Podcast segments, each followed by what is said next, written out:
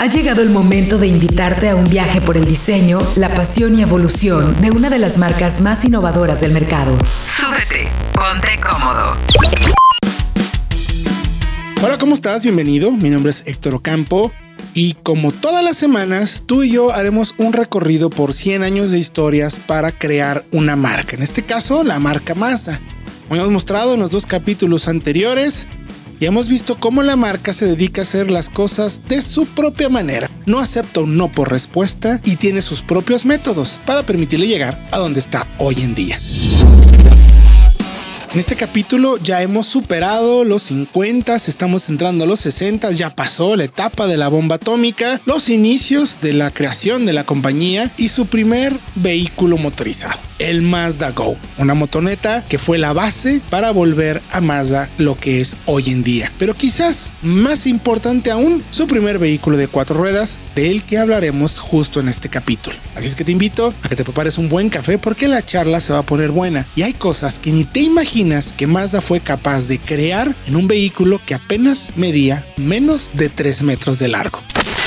Y ahora nos toca conocer el siguiente gran paso de Mazda. Vamos con el primer auto, quizás el más popular realmente para la marca de cuatro ruedas en sus inicios. Y para ello, pues vamos a platicar con Ronnie Jerusalmi, uno de los grandes conocedores, uno de los investigadores de mercado más preparados del país y que como ya mencionamos en el primer capítulo, pues conoce todo sobre las marcas, percepciones que tienen los futuros compradores y clientes como nadie. Nada más se avienta 25 mil entrevistas o encuestas anuales en México México, ahí para que vayamos calentando un poco el terreno y lógicamente también se capacita y conoce la historia de Mazda como pocos. Ronnie, me da mucho gusto darte la bienvenida nuevamente a un capítulo más aquí en 12 historias para crear una marca. ¿Qué tal Héctor? Pues un gusto y un placer estar eh, el día de hoy compartiendo sobre todo esta, esta historia que es súper, súper interesante. Muy interesante. Es que te pido que te prepares un buen café porque la charla se va a poner muy sabrosa y quiero que nos cuentes es un poco de precisamente este auto, el primer concepto de cuatro ruedas que tiene Mazda. No es el primero en la historia, pero sí es el primero para Mazda, si no me equivoco. Pero tiene que ver además con un entorno eh, político, social y económico en Japón muy particular, mi querido Ronnie. Claro, hablar del primer vehículo de pasajeros de Mazda es yo creo que hablar un poquito de la historia de Japón. Y de ahí nos quiero, bueno, quiero que nos vayamos a 1949, donde finalizaba la Segunda Guerra Mundial. Y algo que era importante es que la gente en ese entonces estaba recuperando económicamente, al igual que la economía y los países, y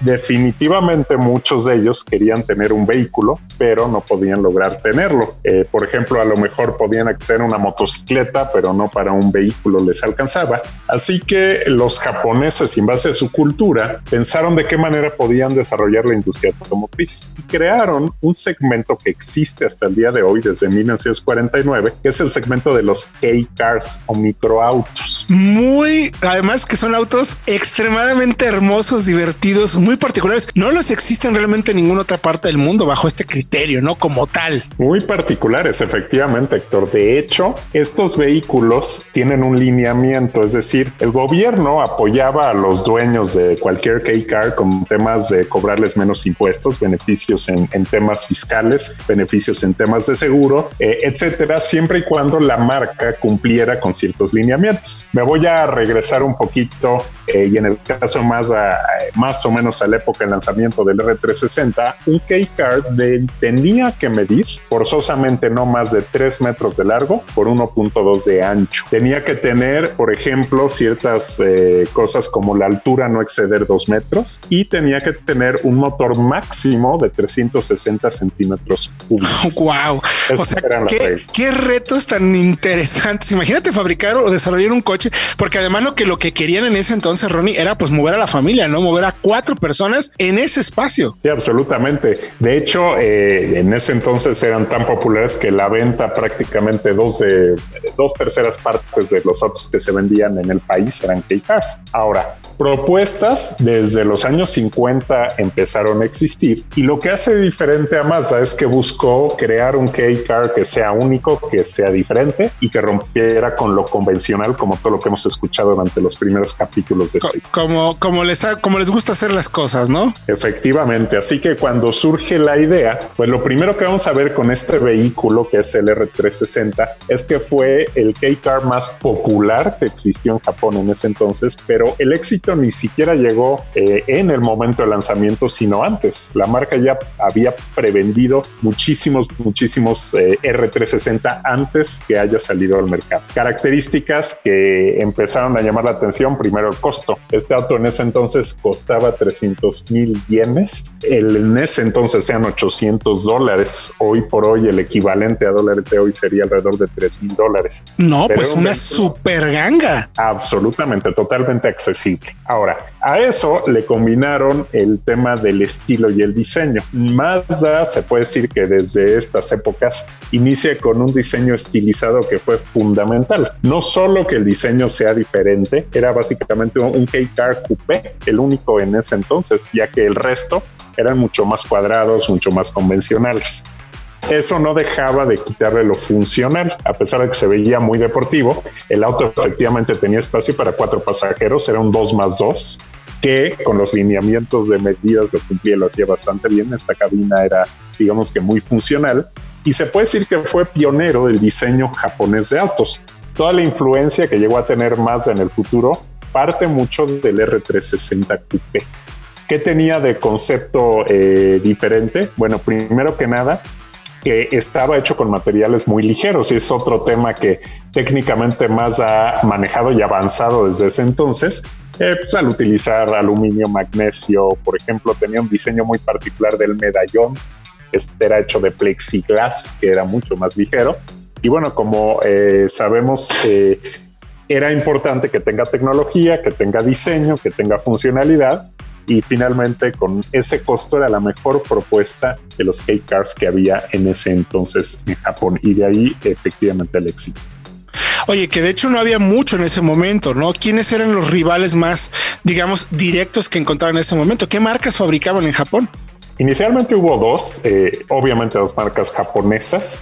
Eh, la primera marca eh, que inició básicamente fue Suzuki y Subaru, básicamente ellos dos durante los 50 crearon y fabricaron K-Cars. Ahora hay que tomar en cuenta que en ese entonces el mercado se estaba abriendo a las propuestas que venían de fuera de Japón.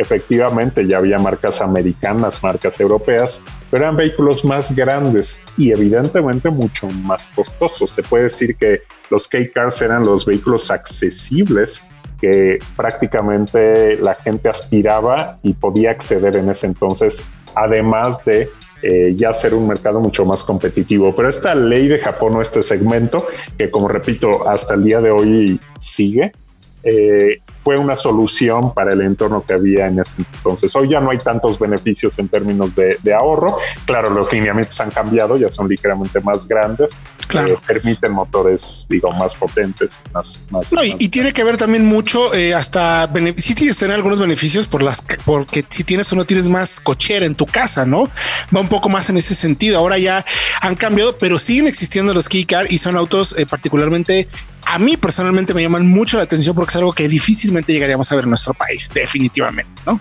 No, definitivamente, exacto. Es algo eh, muy, muy de la cultura del país y fuera de Japón es raro ver, ver rodando este tipo de autos. Oye, Ronnie, y en resumidas cuentas, ¿qué tan importante fue entonces este auto para Mazda? O sea, ¿qué significó para la compañía? Bueno, yo te puedo dar un ejemplo. El papel fue súper importante, no solo para Mazda, sino para la motorización de Japón.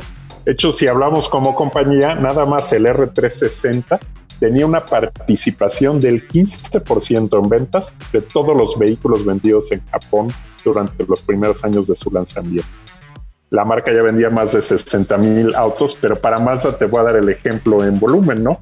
Mazda, por ejemplo, tardó 29 años, ligeramente más, en llegar al medio millón de vehículos producidos. A partir básicamente del lanzamiento del R360, eh, llegó al millón, es decir, el otro medio millón lo hizo en dos años y dos meses. ¡Wow! aumentó la producción, el volumen, eh, ahora tan exitoso el R360 que la marca inmediatamente pensó de qué manera podía pues eh, aprovechar de ese éxito y lo primero fue crear un prototipo eh, que un prototipo que inicialmente se llamaba el, el 700, Mazda 700, que realmente fue lo que se convirtió en el Carol R360, que es un vehículo de cuatro puertas basado en el R360. Wow, o sea que digamos que fue realmente el primer paso de la marca en lo que la conocemos como hoy en día, una marca de autos, tal cual. Absolutamente. Y totalmente. De hecho, hubo otra versión que fue el B360, que ya era una versión, digamos, más con carrocería pick-up. Todos ellos basados en lo que fue el vehículo inicial lanzado en 1960. Entonces, después de tantos años, podemos seguir viendo en la marca los diseños estilizados que rompen sí, claro. esquemas y eso nace desde ahí. Podemos ver alta tecnología como la experimentada para bajarle el peso. Era un vehículo prácticamente pesaba lo que una motocicleta, 380 kilos. Eso es sorprendente.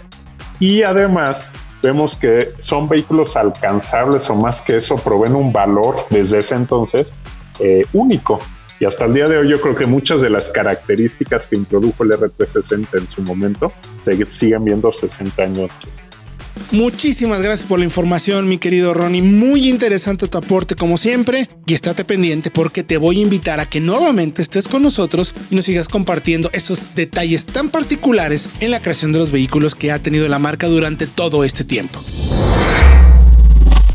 Y bueno, continuando con más información aquí en 12 historias para crear una marca, ustedes no sabían que el atractivo del R360 Coupé no fue solo el precio como ya vimos. Ofrecía tecnologías desarrolladas por Mazda específicamente para este modelo. Incluso fue el primero en tener un motor de cuatro tiempos que permitía tener mayor durabilidad y economía de combustible que los rivales más directos. O que tenía incluso el uso de materiales como magnesio en el motor para hacerlo mucho más ligero y durable. Y tampoco sabían que justo el primer R360 Coupé, los colores principales eran una mezcla muy rara. El techo era de color vino o rojo, o algo tinto, mientras que el resto de la carrocería era blanco. Y como ya se habrán dado cuenta, las versiones especiales de 100 años de todos los modelos de Mazda vienen justo con esa misma combinación de colores. Y ahora, si me lo permiten, quisiera platicar con Rubén Hoyo. Él es el director editorial de uno de los sitios más veteranos y con mayor experiencia en el país y con presencia en otros países como de Sudamérica, como Colombia o Argentina. Rubén es una de las voces más autorizadas de nuestro periodismo, pues lleva, ¿ya cuánto llevas, mi querido Rubén, de periodista especializado? Híjole, 2001 para acá. Pues ya llevas un buen rato. 2002, 2001 colega e incluso sí somos competencia, pero sobre todo ambos somos amantes de los autos como todos los que estamos en este podcast. Mi querido Rubén, muchas gracias por acompañarnos en este episodio. Hablaremos ni más ni menos que del R360 Coupé, cómo surgió como una necesidad de parte de la marca de Mazda. ¿Por qué crees que este modelo eh, puede ser tan importante? ¿Qué nos puedes contar sobre este pequeñísimo auto tan característico ahora ya para la marca? Bueno, eh, primero, eh, gracias por el por la oportunidad, primo. Como bien dices, eh, amantes de los coches, seguro, competencia también, pero amigos, ¿no? Sobre todo. También hemos ya a lo largo de tantos años hemos He vivido muchas aventuras, altas, bajas, las regulares, las peores, y espero que, que, que esta, que ha sido de las peorcitas, Híjole. se termine pronto. Pero bueno, entrando en materia, el R360, ¿por qué es relevantísimo para Mazda? Bueno, es el primer cuatro ruedas, el primer coche como tal de la, de la firma japonesa. Es una marca que estamos enterados, está celebrando su, su centenario, sin embargo, fue hasta 1960 que lanzó su primer vehículo de cuatro cuatro puertas, eh, perdón, de cuatro ruedas para cuatro ocupantes. Es un dos puertitas. Un coche chiquititito que ah, eh, se adecuaba a la regulación esta que, que, había nacido por parte del gobierno para reactivar el tema de la movilidad en el país nipón. Ustedes lo saben, los K-Cars tenían que tener, cumplir ciertas restricciones en cuanto a cilindrada, en cuanto a tamaño, en cuanto a potencia y un montón de cosas, ¿no? No es el mismo, la misma regulación de los K-Cars que teníamos entonces en los 60 a la que tenemos hoy. Eso es absoluto. Estamos hablando de que era un coche pequeñito, 2.98 metros, chiquitito. Para que se den una idea, un March que es chiquito mide 3.8. O sea, es casi un metro más grande un March que esta cosita. Y era anunciado para cuatro personas. Yo, la verdad es que en algún momento, primo, ¿te acuerdas? Tuvimos la oportunidad. Yo no manejé este, pero manejé un Cosmo una vez. Digo, si yo no cabía, no me, no me acuerdo tú cómo lo hiciste, pero, pero si era chiquitito, un 1.29 metros de ancho este R360 la misma cantidad de alto, 1.29. La distancia entre ejes, 1.76 metros y el peso se van a ir para atrás, 380 kilos, 380 kilos. Nada, hoy los coches eh, más ligeros del mercado eh, están en la tonelada. Prácticamente. Los coches más ligeros del mercado están en la tonelada. Estamos hablando de distintos niveles de seguridad y todo. Aquel tenía un pequeñísimo motor, cuatro cilindros de 356 centímetros cúbicos que generaba nada menos que 16 caballos y 16 libras de torque. Pero ojo, podía levantar hasta los 84 kilómetros por hora. No dicen cuánto tardaba, ¿no? Yo creo que se tardaba un buen puede rato. tardar un poquito rato, claro. ¿Sabes qué era interesante también de este, mi querido Rubén? Que fue un coche que llamó mucho la atención. Como bien mencionas, fue en una etapa en la que empezaba como el, la apertura económica en Japón. De hecho, eh, sucedió la presentación también durante el primer salón de Tokio de la historia. Ahí es donde presentó el coche, de acuerdo con, con la información que nos provee la misma marca. Y nada más al empezar ya había 4.500 unidades de preordenamiento cuando todavía ni siquiera se ha presentado el coche, ¿no? Es que la verdad, si lo, si lo ves, primo, es un coche bonito. O sea, un coche, yo creo que Mazda desde siempre ha cuidado ese tema, ¿no? El tema del diseño siempre ha sido importante para ellos y a lo largo de la historia, bueno, incluso en los K-Cars, el Autosam, este famoso, que también es un K-Car, pero es una cosa muy exótica, muy rara, siempre tuvieron eso. O sea, este coche al final del día cumplía con la regulación, podría transportar a una familia japonesa de la época, cumpliendo con, con los requerimientos de, de tamaño de motor, de, de, todo ese tema, pero no era feo, ¿no? Yo creo que eso también. Muy lindo, un auto muy característico que siempre dejó claro como las lo que bien mencionas, ¿no? Como el tema de diseño siempre ha sido importante. Ahora, Mazda llegó a vender 2000 coches al mes en los 60. Es una locura. Sí, sí, sí, sí, sí. Y mira, la verdad es que estuvo en producción, se mantuvo como nueve años, del 60 al 69. Se colocaron más de 65 mil coches. O sea, no es una, no es una cifra nada menor. Estamos hablando de un país que venía de una de las peores crisis que puede experimentar cualquier economía y el coche de verdad fue un suceso. Puso a Mazda en el mapa, ¿no? Básicamente. Totalmente, totalmente. Ahora, le permitió también, mi querido Rubén, en la época hacia finales de diciembre de 1960, que es cuando lo presentan, tener ni más ni menos que el 64.8 del market share del segmento de los micro o mini autos en Japón. Así de importante fue este vehículo. Pero además, creo que lo que me parece más interesante Rubén, es cómo presentaba nuevas tecnologías que no existían realmente en ese segmento de microcoches, ¿no? Sí, la realidad es que siempre un poquito también fieles a esa esencia que no han perdido de tratar de plantear soluciones distintas para un problema, ¿no? Es una marca que se ha caracterizado en la ingeniería y lo vemos en los coches actuales de, pensar de otra manera, ¿no? oye, ¿cómo logro que, que tengamos buenos niveles de, emisiones con buenos niveles de consumo, pero sin sacrificar la respuesta? Y se, diseñaron todo este sistema de motores Skyactiv que tienen una carrera de pistón grande, los pistones son flaquitos, estos son motores que torquean mucho, son motores que funcionan mucho mejor en la en el rango medio de revoluciones, que al tener una compresión tan elevada, pues son eficientes, emiten pocos pocos contaminantes y entregan un buen balance de, de desempeño, ¿no? Sin requerir a la turboalimentación que tiene o que supone otras complejidades, ¿no? Del tema de durabilidad de largo plazo sobre todo. Yo creo que justamente el R360 en su momento también planteaba eso, el motor estaba eh, montado en la parte trasera, podía ser manual de cuatro velocidades o una automática de dos. O sea, tenía un montón de soluciones bien interesantes. Es un coche requete bonito. Casi todos se vendieron en Japón. Hay muy pocos fuera de fuera de ese mercado, pero, pero es un coleccionable instantáneo. Yo creo que ya no valen poca lana, ¿eh? No, no me gustaría saber cuánto cuestan y creo y dudo mucho también, mi querido Rubén, que alguien se atrevería a venderlo, honestamente. Bueno, no, no solo eso, pero acuérdate de esa historia, justamente hablando, regresando al tema del Cosmo, cuando una vez volaron uno para acá, para un, para un concurso de elegancia, se les movió en el contenedor y pum, se les fue para adelante y se rompió el freno. Entonces, tú te acordarás y cuando nos platicaban nuestros amigos de Mazda, no vamos a traer números, obviamente, pero se decían algo así como de escándalo, ¿no? Cuando, cuando te das cuenta en lo que está asegurado el coche, lo que va a costar repararlo, porque pues, las piezas hay que mandarlas a hacer. Sí, es un tema que me imagino que se debe, que se debe replicar perfectamente con el R360. Totalmente. Oye, mi querido Rubén, ¿y tú crees, aprovechando que estamos contigo, que existe un método Mazda para hacer las cosas? Sí, yo creo que a lo largo de, del tiempo que yo he tenido oportunidad de convivir con los productos de la marca, con los ingenieros, con todo, yo te diría que desde mi punto de vista siempre tratan de resolver los problemas cuidando primero su esencia. Nunca sacrifican los valores de su, de su marca, todo lo que representa su, su filosofía en aras de, de, llegar al mercado con un nuevo producto, ¿no? Vas a ver que siempre los, los vehículos Mazda tienen su, su,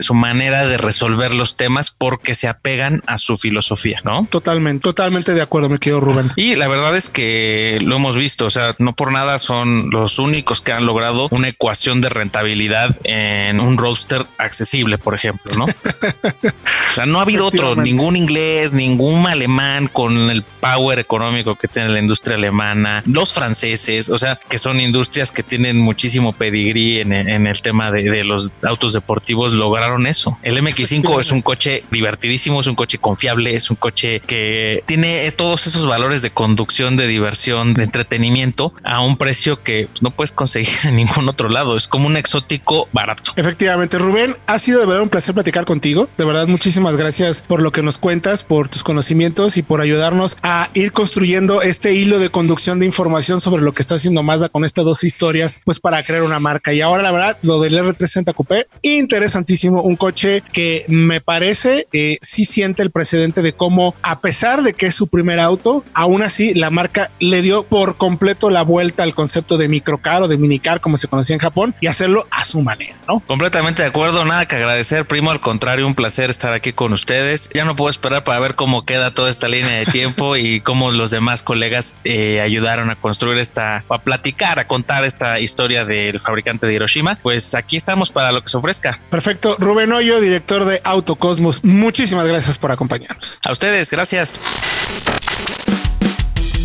Pues esto ha sido todo por hoy en 12 historias para crear una marca. Como se pudieron dar cuenta, incluso en los inicios, la marca ha hecho las cosas tal cual a su estilo. El café prácticamente se nos ha terminado, pero los invito a que se preparen la próxima semana porque tú y yo tendremos una cita para seguir conociendo de la historia de esta marca. La próxima semana hablaremos de los grandes pasos que le permitieron a la marca salir de Japón y conquistar el mercado más competitivo y exigente de la década de los 60. Los Estados Unidos. Mi nombre es Héctor Ocampo y esto fue 12 historias para crear una marca. Esperamos que hayas disfrutado tanto este viaje como nosotros. Te esperamos la próxima semana para llevarte a recorrer nuevos caminos.